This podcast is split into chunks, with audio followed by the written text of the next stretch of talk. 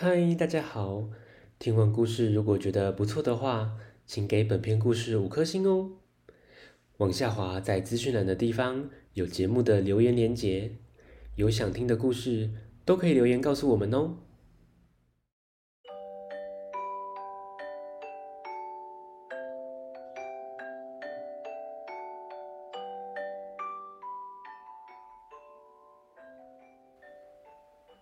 来来来！听故事，欢迎收听大肚鱼说故事。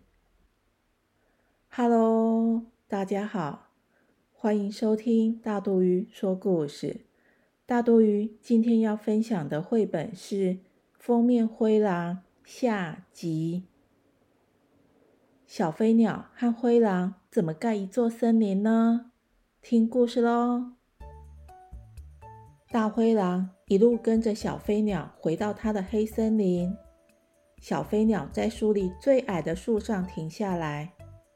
大灰狼等不及的问：“喂，你要送我的森林在哪里哟？”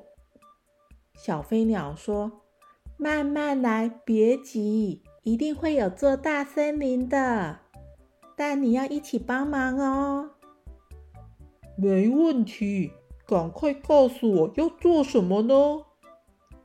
来，你先用脚在地上挖一个小洞，走六步，再挖一个洞，以此类推。快点，挖洞了，我马上回来哟。说完，就拍拍翅膀飞走了。大灰狼就照着小飞鸟说的，先挖一个洞，一、二、三。四五六，走六步，再挖另一个洞。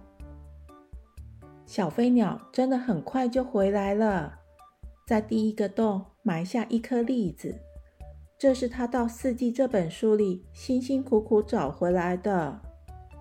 小飞鸟回头跟大灰狼说：“快点，快点，把洞埋起来，我马上就回来了。”大灰狼迅速的将洞填平，然后又继续挖洞。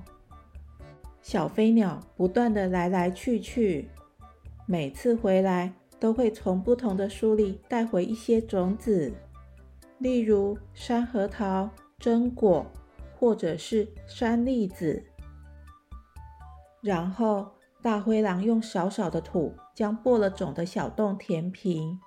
他们一夜接着一夜工作，一直到太阳下山。大灰狼的脚掌因为挖了一整天的洞都破了皮。小飞鸟飞了一整天，再也飞不动了。但是他们两个非常的快乐，在星空下互相靠着，很快的就睡着了。隔天一早醒来，大灰狼就问。现在要做什么呢？小飞鸟说：“现在呀，得靠朋友帮忙了，包在我身上。”大灰狼看着小飞鸟飞到书架上，从这本书跳到另一本书，最后找到《掌握季节》这本书。两三下，小飞鸟就跳进书里，咬出一朵朵灰色的云。天空慢慢下起雨来，等地上有一点点积水，小飞鸟将灰云咬回书里，接着又带着灿烂的太阳出现。大灰狼实在看不出来，这样森林有什么不一样呢？不过几天后，有一颗小绿芽从土里冒出来。隔天又冒出了第二颗，随后又冒出了第三颗。就这样，在他们埋下榛果、核桃、栗子的地方，一一的冒出一株株的新苗。大灰狼高兴的跳过每一页，真是太神奇了。过了几个星期。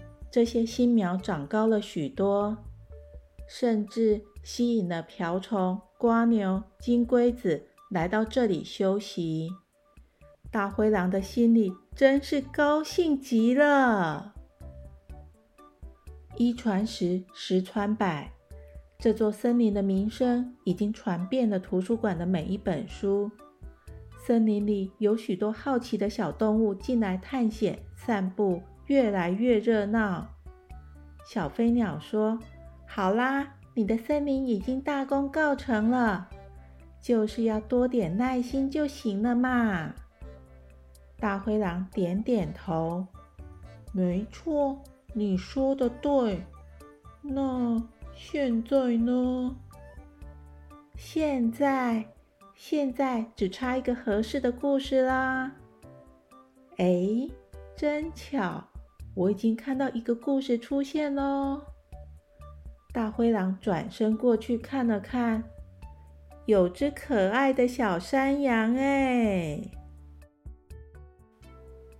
咦，小朋友。接下来是什么故事呢？欢迎留言给大肚鱼，我们一起来说故事。记得留言哦，下次见，拜拜。